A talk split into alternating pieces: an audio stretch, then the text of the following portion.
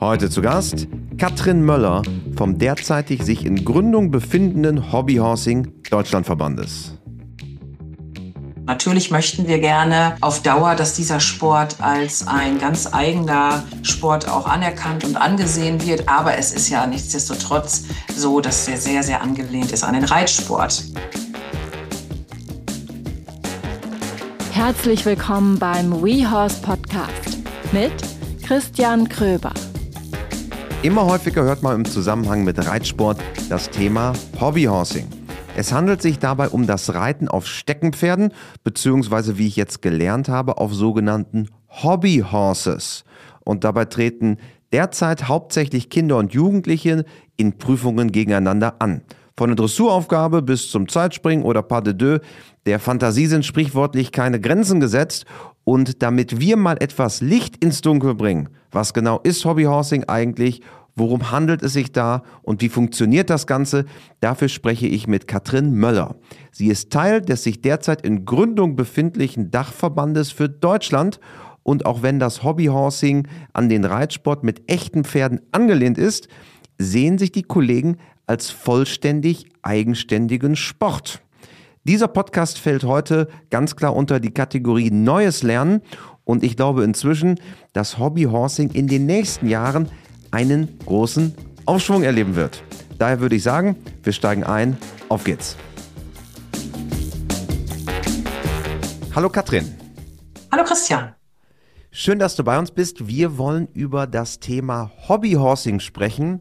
Etwas, was wir hier vor einiger Zeit auch im Podcast mit Volker Raulf, meinem Stammgast auch schon mal erläutert haben. Und du bist designierte Geschäftsführerin des zu gründenden Deutschlandverbandes. Und vielleicht mal wirklich ganz am Anfang zu starten. Was ist Hobbyhorsing? Ja, Hobbyhorsing ist als komplett neuer Sport zu sehen, denke ich, der einfach für Kinder und Jugendliche ein Potpourri an Kreativität und Bewegung bietet. Das hört sich ja erstmal großartig an, aber vielleicht kannst du ein bisschen mehr in der Tiefe nochmal darüber hinaus nochmal sagen, was das genau beinhaltet. Ja, was beinhaltet das? Es ähm, hat, wie gesagt, schon viel mit Bewegung zu tun. Es kommt viel aus dem Reitsport. Es kommt viel aus der Leichtathletik. Die Kinder müssen in der Lage sein, Dressurübungen zu reiten, ähm, insbesondere dann eben auch die geforderten ähm, Regelwerke kennen. Äh, sie müssen wissen, was ist eine Piaffe, was ist eine Passage. Äh, alles das lernt man dann natürlich in den Trainings und äh, ja, das macht den Kindern natürlich Riesenspaß. Und das Ganze findet auf einem Steckenpferd statt. Genau. Und da ist schon das Erste, was die Kinder so gar nicht mehr hören möchten, ist natürlich Steckenpferd. Ist das ein verbotenes Wort? oh ja, das ist äh, in der Tat so. Ähm, da wird es dann viel Gemauschel geben. Also wir nennen das Hobbyhorse auch Hobbyhorse und ähm, nicht mehr wie früher, ich sag mal in unserer Jugend oder Kindheit Steckenpferd. Das hat sich auch total geändert. Warum eigentlich? Ich glaube, das ist einfach der Zahn der Zeit, äh, dass das Ganze einen modernen Touch haben soll und auch haben darf. Und ähm, ja, eben auch dadurch, dass es einfach ein neuer Sport ist, möchte man dem Ganzen auch einen neuen Namen geben. Also, man macht das zusammen mit seinem Hobbyhorse und nicht mit seinem Steckenpferd.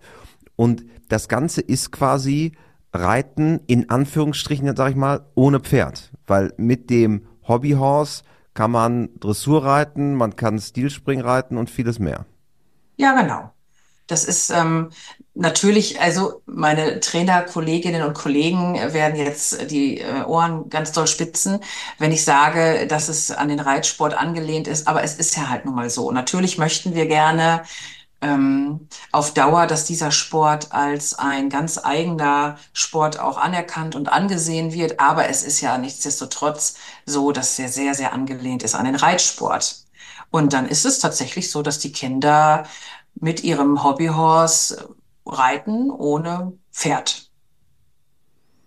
Warum ist das Ganze so faszinierend? Insbesondere zur Zeit. Also man hat das Gefühl, zumindest ich rein subjektiv, dass dieses Thema Hobbyhorsing viel, viel prominenter ist als vielleicht noch vor fünf Jahren. Woran liegt das? Ja, woran liegt das? Ich glaube, dass es einfach etwas ist, was die Kinder körperlich tun können. Dass es eben nichts Digitales ist, dass sie äh, wirklich vom, sprichwörtlich vom, vom Sofa in die Reithalle oder in die Sporthalle können, sich bewegen können, sich mit anderen austauschen können. Es ist so, dass wirklich zu beobachten ist, dass Kinder wieder anfangen, also wieder anfangen hört sich komisch an oder wieder kreativer werden. Äh, sie belegen Nähkurse, also auch in meiner Gruppe kann ich das beobachten, dass die Kinder dann wirklich anfangen, nähen zu lernen und ähm, ihre Hobbyhorses selber nähen möchten, einen ganz eigenen Touch verleihen möchten, ihre eigene Fantasie und, und Vorstellung damit reinbringen möchten. Und das Ergebnis haben sie dann ja sprichwörtlich in der Hand. Und ich glaube, das ist ein Phänomen davon, dann glaube ich, können die Kinder sich ähm, in Mannschaften behaupten. Sie sind äh, dann auf guten Wegen, teamfähiger zu werden, wieder mehr in Kommunikation zu sein. Ich glaube natürlich auch, dass die Corona-Zeit einiges dazu beiträgt. Es waren ja die Kinder sehr isoliert. Wir konnten damals mit dem Sport, dadurch, dass es in einer großen Reithalle stattfindet, tatsächlich diesen Sport weiter ausführen. Das war einfach auch ein sehr, sehr großes Highlight für diese Kinder, äh, Sport machen zu können. Und ich glaube, dass das ganz viel dazu beiträgt, dass dieser Sport äh, übrigens weltweit, ich habe jetzt ganz aktuell seit gestern äh, Kontakt mit einer Gruppe aus Paraguay, ähm, die also auch äh, Hobbyhorsing betreiben. Und also ich, ich glaube, es ist ein weltweites Phänomen für Kinder. Was ja auch spannend ist, ich ähm, nenne mal diesen Fun Fact rund um das Thema Hobbyhorsing, äh, den du mir jetzt, als wir uns kennengelernt haben vor einigen Tagen, nochmal bestätigt hast, dass in Skandinavien das sicherlich auch sehr, sehr groß schon ist und ein nicht aus, nie, durchaus nicht geringer Anteil des Budgets, zum Beispiel der finnischen Reitsportföderation, aus Nenngeldern vom Hobbyhorsing stammt. Ja, das ist total spannend. Ist für die Finnen aber gar nicht so, so ein großes Thema, weil es bei denen einfach schon sehr viel selbstverständlicher ist. Hobbyhorsing ist da seit vielen Jahren schon ein anerkannter Sport, genauso wie Tennis, Basketball und Fußball. Und das so in die Selbstverständlichkeit übergegangen ist, dass da eben diese Gelder generiert werden können. Bevor wir darüber sprechen, was das auch vielleicht für den Pferdesport hier in Deutschland äh, oder in den deutschsprachigen Ländern, wir haben ja auch viele Hörer aus der Schweiz und aus Österreich, was das bedeutet, schauen wir gleich mal, aber um einmal dran zu bleiben, was es bedeutet eigentlich Hobbyhorser zu sein.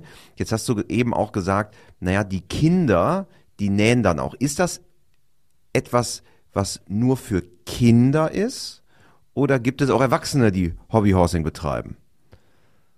Ja, also die Erwachsenen sind natürlich noch ein wenig zurückhaltender als Kinder und Jugendliche. Also für Jugendliche ist das natürlich auch was. Also es gibt äh, da keine alterlichen Grenzen, die man jetzt zu setzen hätte. Ähm, Erwachsene gibt es tatsächlich auch. Es gibt in Deutschland, soweit ich weiß, mittlerweile vier, fünf Gruppen, die regelmäßig auch Erwachsenentrainings anbieten und das äh, erfreut sich auch immer mehr Beliebtheit. Was ja spannend ist, weil eigentlich hätte ich so vom Gefühl gesagt, das ist etwas für Kinder. Punkt. Aber ja, es ändert sich. Es ändert sich, genau. Also ich glaube, man darf diesen, mm, diesen Blick auf dieses nur für Kinder und dass es so was Kindliches ist, ich glaube, den muss man ein bisschen verändern. Dann äh, ändert sich einfach auch die, die, die, ähm, ja, wie soll ich das sagen? Das Verständnis für diesen Sport, für diese Sportart. Es ist nämlich gar nicht so einfach, äh, den, den Körper, ob jetzt kindlich, jugendlich oder erwachsen, äh, so zu leiten und, und äh, zu führen, dass man in der Lage ist, beispielsweise bei einem Zeitspringen äh, die Hindernisse in, in einer Höhe von, ich sage mal, bei Erwachsenen geht es ja dann so 70, 80, 90 Zentimeter mindestens los. Ähm, das, das mit Sprungkraft und wann sprenge ich ab, ähnlich wie beim Reitsport ja auch. das, äh, die Distanzen dann einschätzen zu können und äh, den Körper so unter Kontrolle zu haben und dann eben noch mit einem Hobbyhorse, ist einfach, ja, es ist nicht so einfach. Ich habe, als ich über Hobbyhorsing auch im Vorfeld nachgedacht habe, immer gedacht, das kann ja eigentlich jeder machen. Ich brauche jetzt gar nicht großartig eigentlich einen Background im Reitsport, aber das Spannende ist, dass die meisten Hobbyhorsing-Gruppen auch angeschlossen sind an einen Reitverein, weil man trotzdem ein gewisses Wissen braucht, um zum Beispiel überhaupt sagen zu können, was ist jetzt eine Lektion im Dressurreiten, auch wenn es ohne Pferd, nur mit dem Hobbyhorse, aka Steckenpferd, passiert. Also man muss ja ein gewisses Grundwissen, und du bist ja auch Reitlehrerin ja. mit echten Pferden, ja. das, braucht es, richtig? Ja, es ist natürlich ein Riesenvorteil, das muss man ganz klar sagen. Äh, es schließt natürlich äh, Sport- und, und Turnvereine nicht aus, auf gar keinen Fall. Das gibt es auch sehr verbreitet in Deutschland und das ist ja auch gut so. Aber es ist natürlich so, wenn ich aus dem Reitsport komme, als Reitlehrerin oder auch als, als ich sag mal, Erwachsene, die, die auch im Freizeitbereich tätig ist, im Reitsport, habe ich trotzdem diesen Background, wie du schon sagst, dass ich den Kindern natürlich auch sehr viel schneller diese Dinge beibringen kann, worauf zu achten ist. Auch ähm, nicht nur die Lektionen zu können, sondern eben auch die Körperhaltung, die Hände, wie sind die zu halten. Das ist ja genauso die Hand zu schließen, den Daumen oben drauf. Ähm, so, das ist ja schon parallel, das muss man einfach ganz klar sagen. Und wenn ich dann aus einem Sportverein komme, ähm, das muss ich mir erst alles aneignen. Das bedeutet natürlich sehr viel mehr Arbeit. Okay, und, und, und deswegen ist es auch inzwischen in Anführungsstrichen der Standard geworden, dass Reitvereine diese Gruppen aufbauen. Das will ich noch gar nicht so sagen. Es ist eben so, dass sehr viele Reitvereine verstanden haben, dass dieser Sport, ähm, wie soll ich sagen, also mittlerweile ja so auch irgendwie dazugehört. So. Und dass es ähm, eben auch vielen Kindern und Jugendlichen und einigen Erwachsenen, die wollen wir hier auch gar nicht ausschließen, ähm, einen Heiden Spaß macht, das ähm, zu trainieren und diesen Sport auszuüben. Und da findet schon ein Umdenken statt, dass Reitsport als solches eben nicht mehr nur auf einem richtigen Pferd stattfindet, sondern eben auch auf einem Hobbyhorse und dann eben ähm, mit zwei Beinern. Es gab vor wenigen Wochen ein Interview mit dem Dressurreiter Hubertus Schmidt, im Übrigen auch zu Gast gewesen schon hier bei uns im Podcast. Da haben wir über das Thema Hobbyhorsing allerdings nicht gesprochen. Das war vor ziemlich genau einem Jahr zu Gast. Da war das noch gar nicht so, so relevant. Und ähm, Hubertus Schmidt hat sich kritisch geäußert gegenüber dem Thema Hobbyhorsing, dass er vor allen Dingen, wenn Jugendliche oder junge Erwachsene das Ganze machen, sie eher weg vom Pferd und vom Pferdesport geführt werden würden. Er hält das für kontraproduktiv. Wie reagierst du auf eine solche Kritik gegenüber dem Hobbyhorsing? Also da wäre ja die erste Frage, wie kommt man darauf, ähm, dass es die Kinder oder Jugendlichen vom Reitsport eher wegzieht? Das glaube ich gar nicht. Wenn man ähm, in den Trainingsstunden ist, ähm, und die Kinder reden hört und auch sieht und sehr viele, im Übrigen auch bei uns findet das Training samstags statt und sehr viele haben vor dem Training Reitstunden und kommen dann in, in Reitklamotte. Also echte dann, Reitstunden. Auf, ja, auf, die, auf, auf natürlich. Die haben, ja, oder die waren bei ihren eigenen Pferden oder bei ihren Reitbeteiligungen oder beim Voltigieren. Sehr viele Kinder, die ich habe, ähm, sind übrigens auch beim Voltigieren, was ähm, auch da beim Voltigieren äh, ja nur Vorteile bringen, kann ich nur sagen. Also die Beweglichkeit, die die Kinder auch durchs Hobbyhorsing weiter vertiefen. Natürlich ist Voltigieren, was die Beweglichkeit angeht, äh, ich glaube, da noch sehr viel weiter als wir jetzt beim, beim Hobbyhorsing. Das ist ja noch ausbaufähig alles, aber es unterstützt das Ganze. Und ich glaube eher, dass man das auch so sagen kann. Ich glaube, dass Hobbyhorsing, wenn Kinder diesen Reitsport ausüben, das Ganze unterstützt, als dass es sie davon wegtreibt.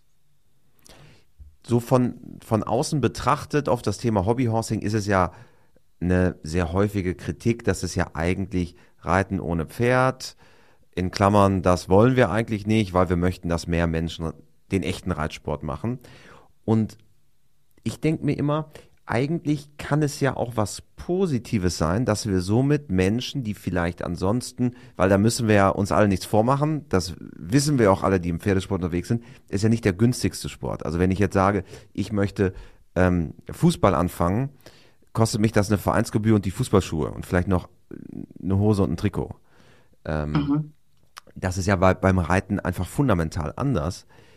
Ist nicht dann auch Hobbyhorsing, wenn wir es ganzheitlich betrachten und eigentlich integrieren in die Pferdewelt, eigentlich auch sowas wie ein, eine Vorstufe des Reitens, dass man sagt, okay, vielleicht von 100 Kindern werden 25 Prozent dann auch mal echte Pferdebesitzer werden, weil das ist ja auch ein Interesse, was grundsätzlich erstmal legitim ist, dass die Leute dann auch wirklich reiten.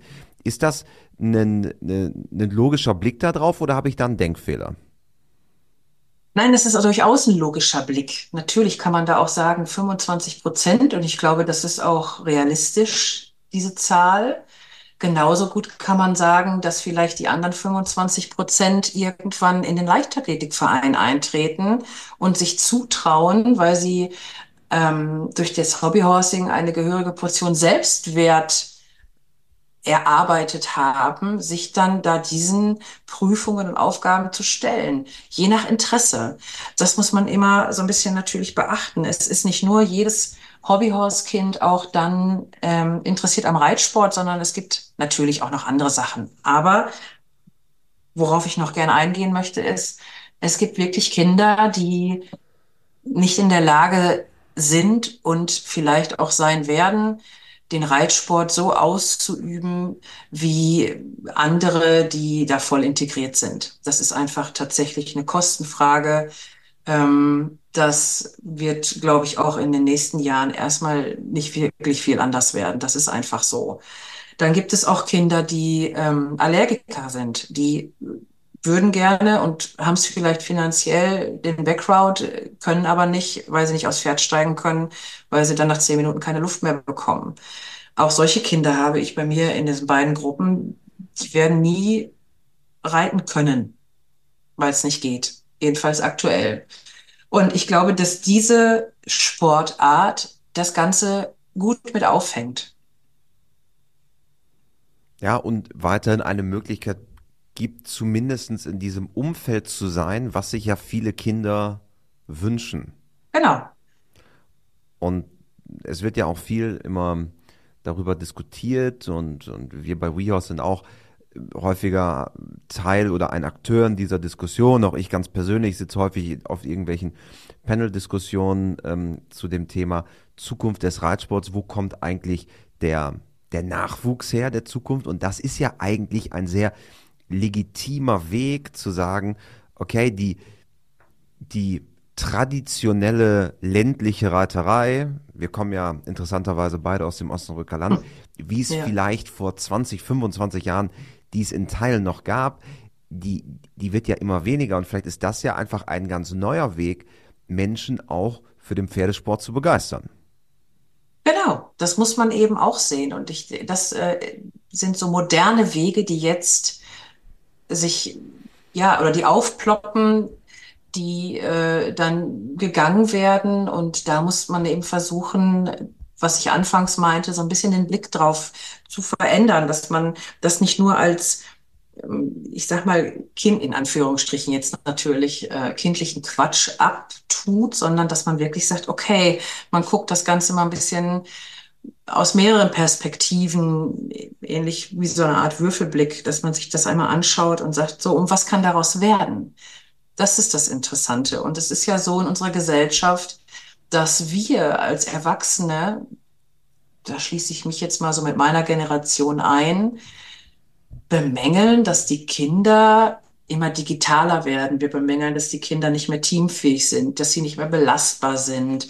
Es wird diskutiert, ob Bundesjugendspiele ähm, ja nicht mehr stattfinden sollen dürfen, weil die Kinder könnten äh, aus, aus Nicht-Siegen irgendwelche Traumata davon tragen. das sind alles Fakten oder, oder Ecken und Kanten, wo ich sage, dass das, das hilft den Kindern nicht. In der heutigen Zeit ist es so, dass die Kinder, die brauchen Bewegung nach wie vor. Das hat sich seit 20 Jahren nicht verändert. Ach, das hat sich seit 150 die, Jahren wahrscheinlich nicht geändert. Genau. Sie möchten äh, unter ihresgleichen sein. Die möchten Austausch. Sie möchten gefördert werden. Sie möchten äh, sich, sie möchten auch teilhaben. Sie möchten dazu beitragen, dass sich sowas entwickelt. Und diese Kinder und Jugendlichen, die das jetzt alle ausüben, diesen Sport, sind in meinen Augen Pioniere für diesen Sport. Was auch immer irgendwann daraus wird. Ich hoffe natürlich, dass es eines Tages als ein ganz normaler, ganz eigenständiger Sport anerkannt wird. Daran arbeiten wir natürlich. Ähm, aber es ist eben eine großartige Arbeit, die diese Kinder gerade leisten. Und es bringt, wie, wie ich schon mehrfach gesagt habe, ganz viel Positives für diese Kinder eben auch mit. Aber es gibt trotzdem auch Sieger. Also wenn, wenn ihr jetzt ein Zeitspringen habt, da gibt es dann auch einen oder eine, die das Ganze gewinnt. Ja. Und, Und da sind wir wieder auch bei dem Leistungsgedanken in gewisser Weise. Ja, so, aber ich muss ja und bin ja auch mh, hm, als Trainerin zum Beispiel kann ich das Ganze ja beeinflussen, indem ich auch sage, äh, es ist nicht schlimm, wenn man mal nicht der oder die Siegerin ist. So, dass ich das mit auffange, dass ich sage, und beim nächsten Mal schauen wir, ähm, wo, kann, wo, wo können wir dran arbeiten? Was können wir Positives daraus ziehen, dass es dieses Mal nicht geklappt hat? So komisch sich das erstmal anhört. Ähm, aber ich behaupte mal, dass ganz viele Dressur oder also erfolgreiche Dressur- und Springreiter auch nicht von Anfang an Siege nach Hause geritten haben, sondern dass die auch durch ganz viele Täler mussten und immer wieder an sich arbeiten mussten und auch wahrscheinlich heute noch müssen, weil der Sport ist ja auch sehr dynamisch und immer in Bewegung und verändert sich und man lernt ja nie aus. Das ist ja auch ein ähm, Satz, den viele Reitlehrer ihren Schülern äh, mitgeben. Und so ist es beim Hobbyhorsing auch, dass man das übertragen kann, dass ich sagen kann als Trainerin, es ist nicht schlimm. Es ist einfach nicht schlimm. Dadurch bricht nicht die Welt zusammen, sondern wir nehmen das mit fürs nächste Mal. Wir arbeiten an uns und wir gucken, wie gut kriegen wir es das nächste Mal hin. Und vor allen Dingen ist es dann ja auch, dass ich die Kinder so mitnehmen kann, dass sie sich gegenseitig unterstützen und dass sie ähm, sich auch gegenseitig anfeuern, dass sie nicht zu Konkurrenten werden, sondern dass sie versuchen, sich gegenseitig ja positiv zu stärken. Du hast eben quasi im Nebensatz gesagt, dass das Ziel sei, dass ihr als eigenständiger Sport in Deutschland anerkannt seid. Das ja. bedeutet, der Verband, der jetzt gerade in Gründung ist, da geht es nicht darum, ein Anhängsel des bestehenden Reitsports zu sein, sondern ihr seht Hobbyhorsing als eigene Gattung, als eigene, ja, als eigene Sportart. Genau, wir sehen Hobbyhorsing als eigene Sportart. So möchten wir das ganz gerne auch ähm, irgendwann integriert sehen. Warum eigentlich? Warum eine eigene Sportart? Warum nicht äh, eigentlich nur eine Teildisziplin des bestehenden Reitens? Eben genau deswegen, weil wir nicht möchten, dass es nur eine Teildisziplin des bestehenden Reitens ist, sondern weil es wirklich auch Kinder gibt, geben kann, die dann dadurch vielleicht in die Leichtathletik gehen. Ähm, oder beim Hobbyhorsing natürlich im Bestfall bleiben. Das wäre natürlich schön bis ins äh, hohe Alter. Äh, es ist einfach so, dass, dass wir möchten, dass es was Selbstständiges ist. Dass die Kinder sich nicht rechtfertigen müssen, äh, ich mache Hobbyhorsing, weil meine Eltern können sich Reiten nicht leisten. Als Beispiel. Also quasi nicht ein, ein Reitsport zweiter Klasse, sondern eine eigene Sportart, die auch einen eigenen Anspruch für sich daraus entwickelt. Genau, richtig. Mit eigenem Regelwerk. Das ist ja, woran wir auch seit zwei Jahren arbeiten. Äh, mit dem finnischen Regelwerk zusammen, die da ja Vorreiter sind. Und äh, darum, das ist eben so, dass wir sagen, wir haben dann ein eigenes Regelwerk, also ist es auch für uns, auch zukünftig und auch natürlich jetzt schon, eine eigene Sportart. Wird man dann auch Europameisterschaften, Weltmeisterschaften und so weiter sehen? Puh, das ist eine gute Frage. Ich würde mich natürlich sehr, sehr freuen, wenn das irgendwann mal ähm, genauso kommt. Aber wir müssen dafür natürlich erstmal die Basis schaffen. Also die Basis ist ja die Gründung dieses Verbands, die Basis ist Regelwerk, die Basis ist Ausbildung und Fortbildung der äh, Richter und Richterinnen, dass das auch alles auf einem vernünftigen Fundament äh, steht und so weiter. Das bedarf noch ganz viel Arbeit. Und ich glaube, wenn wir irgendwann mal von einer Europameisterschaft sprechen können, die vielleicht in Deutschland dann ausgetragen wird, dann sind wir schon ganz, ganz viele Schritte vorher gegangen und ähm, ja, mal gucken. Nun gibt es aber auch Bemühungen der Deutschen Reiterlichen Vereinigung, der FN, das ganze Thema unter das Dach der FN zu ziehen. So soll Hobbyhorsing auch in die sogenannte APO, die Ausbildungsprüfungsordnung, mit aufgenommen werden. Da regelt die ganze oder die FN die gesamte Ausbildung im Pferdesport. Wie siehst du das? Ist das jetzt so eine Konkurrenzsituation, dass es quasi in Deutschlandverband Hobbyhorsing geben wird und die FN sagt aber auch, naja, das gehört eigentlich hier unter das Dach des Reitsports. Wie, wie ist da so der aktuelle Stand? Ja, das ist natürlich ein Reibungspunkt, das muss man ganz klar sagen, ähm, weil die FN natürlich das Ganze in diese Nische und eben nur in die Nische des Reitsports damit steckt. Und wir möchten natürlich, wie eben schon gesagt, dass das ein eigenständiger Sport ist, der nicht einfach nur in die, ich sage jetzt mal Salopp-Ecke des Reitsports gesteckt wird und dann ist gut, sondern wir möchten das offen haben als eigenständigen Sport und damit eben auch frei von ähm, der, der FN und äh, der Aussage, dass es eben in die Nische des Reitsports nur gehört. Das möchten wir nicht. Darum ja, hat ja auch die Gründung mehr oder weniger so stattgefunden, dass ähm, über zweieinhalb Jahre jetzt gearbeitet wurde und ausgearbeitet wurde und ähm, wir gesagt haben, wir möchten das gerne selber dann damit auch gründen, eben weil wir auch die Trainerinnen und Trainer, die jetzt damit drin sind, wirklich Trainerinnen und Trainer der ersten Stunden sind. Und ähm, in diesem Hobbyhorsing, in dem ganzen, in dieser ganzen Thematik äh, mehr als als integriert sind und wir uns einfach damit am besten auch auskennen, behaupte ich jetzt einfach mal.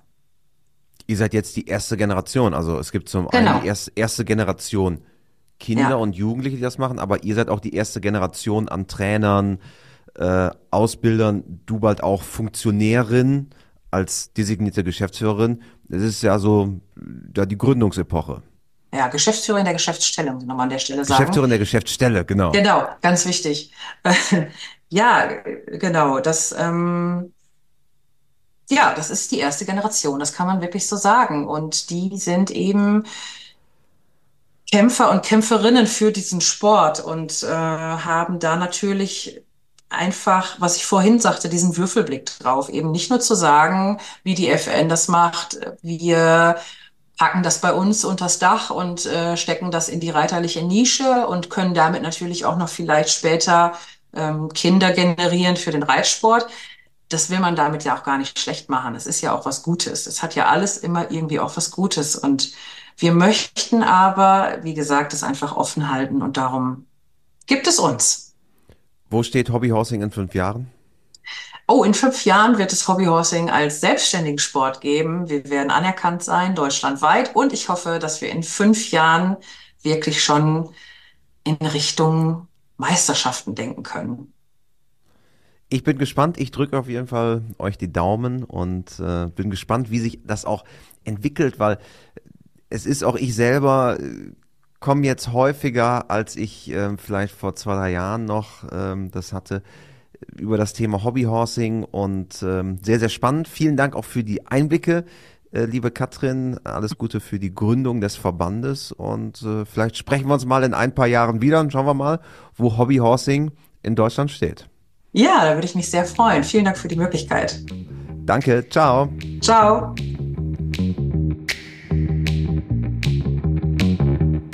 Diese Folge wurde produziert von Mara Landwehr. Ihr findet alle unsere Folgen am besten auf Spotify oder Apple Podcast. Dort drückt ihr am besten den Abonnieren-Button oder Folgen ist es ja bei Spotify. Dort könnt ihr auch die kleine Glocke drücken. Dann werdet ihr immer benachrichtigt, wenn eine neue Folge kommt. Bis dann beim WeHouse Podcast. Ciao, ciao.